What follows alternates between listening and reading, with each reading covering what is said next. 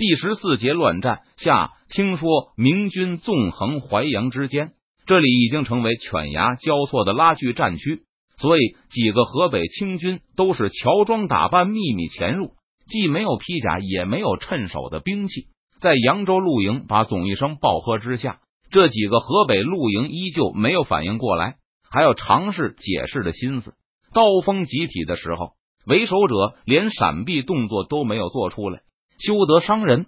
千钧一发之际，突然斜刺里插进一根短棍，替河北军官挑开了那柄致命的钢刀。只见一个大汉如神兵天将般从门外冲入殿中，拨开第一柄钢刀后，又伸手一拉，将还在发愣的河北清军军官扯得后退了一步，躲开了司马平的一记闷棍。这时，那个拔刀相助的大汉又是一声长啸：“你们先走，我随后跟上。”几乎在这个大汉发喊的一瞬间，门外又同时响起几声高呼：“你们戴师妹先走，邢师兄先去呼救兵。”随着这几声招呼，又有四个人从门外跃入殿内。他们抽出藏在身上的软鞭、短棍，就向最靠近自己的扬州露营身上招呼过去。以前每次留人断后时，高云轩至少会有事先沟通几句话的时间。奉命断后的师兄弟固然是挺身而出，其余的人也不会忘记自己还肩负着求援的任务。而今天这次完全是临时起意，在扬州露营军官掷下腰牌的一刹那，高云轩猛然意识到，这刚进来的五个人才是真正的川军好汉。不但艺高人胆大，装扮的惟妙惟肖，就是一口河北腔，乍一听也全无破绽。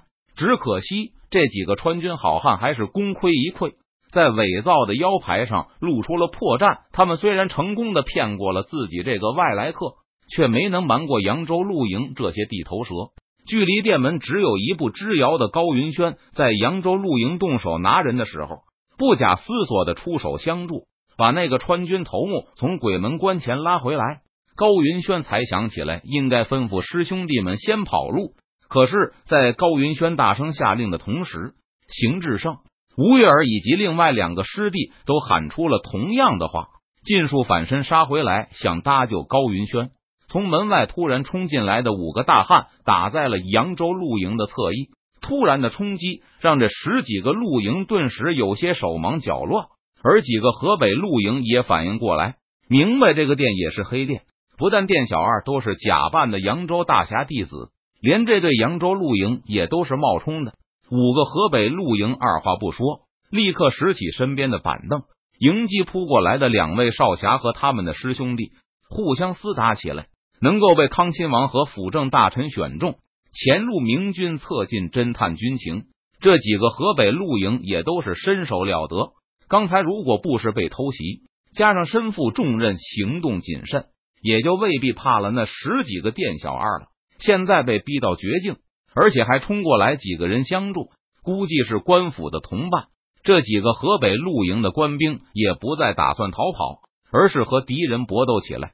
一边动手，为首者一边还在心里琢磨：这几个援兵听着是山东口音，不知道是不是康亲王前期派来的山东露营同僚。一会儿打散了贼寇，一问便知。眼看一大群人打成一团。殿内的闲杂百姓顿时一哄而散，夺路而逃的百姓把扬州露营把总的视野挡住了，让他心中不禁焦急万分，生怕被那些河北露营趁乱逃脱。可推开挡路的人定睛一看，那几个露营还没有逃走，而突然出手的另外几个潜伏的北京细作也没有混在人群中溜掉，把总记得很清楚。司马平看走了眼，误认为。江湖人物的清廷细作是四男一女，现在五人俱在，很好，依旧有机会把这十个北京派来的细作一网打尽。此时，高云轩从地上也捡起了一根哨棍，刚才他一脚踢飞了当先冲上来敲闷棍的伙计，夺了这把长兵器。然后，高云轩就在心里飞速的衡量着敌我双方的战斗力。虽然高云轩本人和四个师弟。师妹都是山东名家的亲传弟子，平时打几个府县里的衙役不成问题，但如果遇上省城里的捕头，还是有些吃力的。而这次跟随于七爷起事，更让高云轩意识到了官兵的可怕。本来他们对官兵的认识只限于府丁、县丁那种露营兵，兵比衙役的战斗力高的有限。高云轩、邢志胜并没把他们放在眼里。不过，山东巡抚派来的省营披甲就不容小视，战斗力已经在省城的捕快之上，而省营军官的凶悍还要凌驾于省城捕头之上。北京清廷派遣中央军进入山东作战后，义军感到压力倍增。胶东大侠不知道厉害，以数百弟子为亲卫，带着几千义军与中央军野战，结果根本没有见到清廷主力，被上百个打着川陕总督标营旗号的披甲骑兵放马一冲，就全军崩溃。胶东大侠的亲传几乎尽数战没于阵上。他本人带着残余的弟子逃到于七这里后，也是嚎啕大哭，称完全不是对手。一河之将悉心培养的亲传弟子团被清军的假装骑兵如砍瓜切菜一般的屠杀。这还只是一个川陕总督的标营，而不是清廷最精锐的八旗部队。各地义军的情况都差不多，和山东露营尚有一战之力。但遇到北京派来的中央军后，就全无还手的本事。虽然只有短短几个月，但李国英的川陕总督标营在山东已经是凶名远播，党者无不溃败。也正是因为如此，山东各路义军领袖在穷途末路时，才会一批批的往江南派出求援使者。他们听说川军和李国英能斗个旗鼓相当，以前山东群豪们还暗暗讥笑川军奋战四年。却连重庆都拿不下来。邓明的名气虽然响亮，但恐怕也有不服之处。等他们见识过川陕露营的凶恶后，才觉得川军能抵挡住李国英的攻势就很不易了。不过高云轩知道，眼前的敌人不是川陕露营的精锐，更不是清廷的中央嫡系八旗兵。他估计对面也就是一群县兵的水平，最高不过府丁。而刚才被高云轩一脚踢飞的家伙。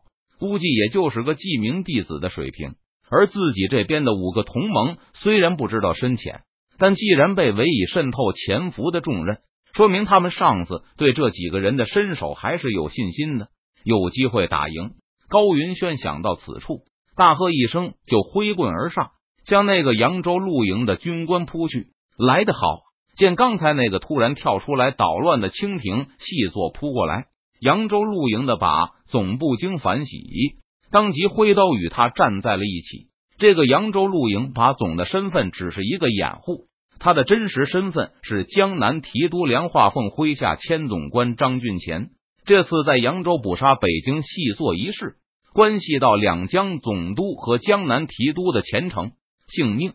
交给扬州的两江部队，既不放心他们的能力，又害怕会走漏风声。因此，漕运总督出面，让扬州大侠等几个黑道大哥来负责开店侦查，而巡逻支援的都是张俊乾这样的江南提督梁化凤亲领。虽然打着扬州露营的招牌，但其实全都是货真价实的江南省营官兵。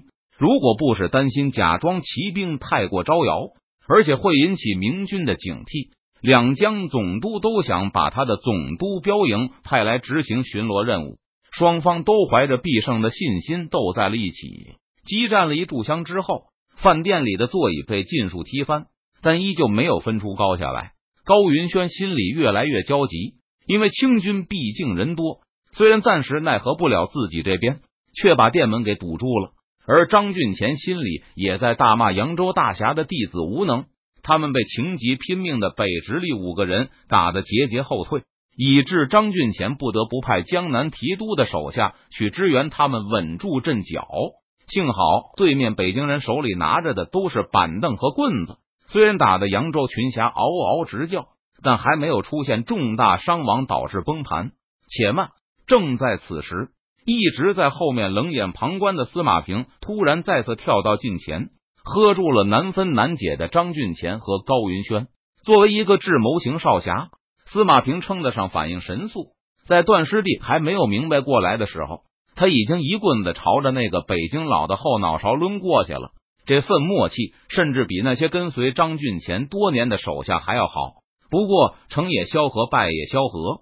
正因为是一个智谋型少侠，司马平被高云轩踢了一个筋斗，棍子也到了人家手里。一招落败后，司马平就迅速撤回战线后，指挥师弟们开始堵门。虽然司马平指挥得当，但这个殿内的几方兵力实在有严重缺陷。此地距离扬州已经很近了，司马平根本没想到北京的细作能够活着到这里，还一下子跑来了十个。这个店铺里的兵力非常有限，只有段庚辰一个亲传弟子。刚才张俊贤还忽视了敌方半数的兵力，莽撞的发起了攻击，以致现在局面陷入了严重失控状态。在背后冷眼旁观了片刻后，司马平再次上前与高云轩四目对视：“你们可是山东义军？”司马平低声问道。他刻意压低了声音，以防那几个正和段师弟激斗的北京人听见。高云轩闻言愣了一下。对方的问话让一个荒唐的想法冒了出来：难道这几个才是明军细作？所以他们能看出这那个大汉其实是清军假扮的。想到这里，高云轩又扫了一眼和自己激战了半晌的扬州露营军官，难道这个也是川军？我是眼瞎了吗？不但把清军骑兵错看成明军，还把明军细作错看成地痞，更把川军看成露营。虽然不认为自己的江湖眼光会错的这么离谱，但高云轩还是抱着希望反问道：“你们是川军？我们当然不是川军。”张俊前脱口而出，随即眼中凶光又现。他打了片刻后也有了疑心，所以司马平上来一声招呼，他就住手了。但对面的人居然会误会自己是川军，那他肯定和明军无关。既然和明军无关，那就是有威胁的知情人。更有清军细作的嫌疑，都得死。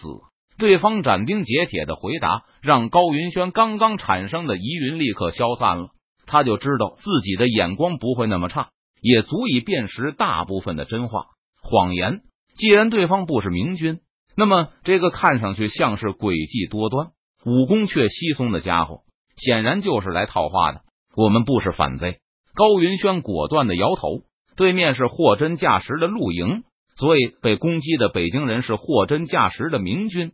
刚才扬州露营虽然从腰牌上看出破绽，但他现在开始问话，就说明他们对自己的判断有所怀疑。我们和几个北京人认识，他们都是真正的直隶露营。这个时候，如果对方对自己的判断产生怀疑，把地上的腰牌重新捡起来看看的话，高云轩就有机会出手偷袭。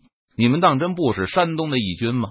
司马平怀疑的紧盯着高云轩的双眼，竭力想看破对方的伪装。你们和这几个直隶人早就认识，而高云轩目光清澈，迎着司马平的逼视，坦然说道：“我们当然不是反贼，我们都是山东露营的。”果然不是，果然不是。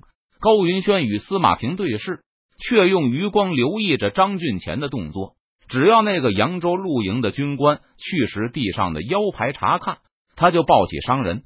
他已经把司马平化为威胁较小的目标，不需要优先攻击。但余光里的敌人并没有去捡腰牌再确认，而是默不作声的一刀砍来。张俊前判断对手的注意力已经被司马少侠所吸引，真不愧是智谋型少侠，好贼子！早就蓄势待发的高云轩一个错身躲开了张俊前的偷袭，一棍打还过去的时候，再次飞起一脚。把还想继续问话的司马少侠再次踹飞了出去。三个人中，司马少侠是唯一真的没有做好防备，也根本防备不住的人。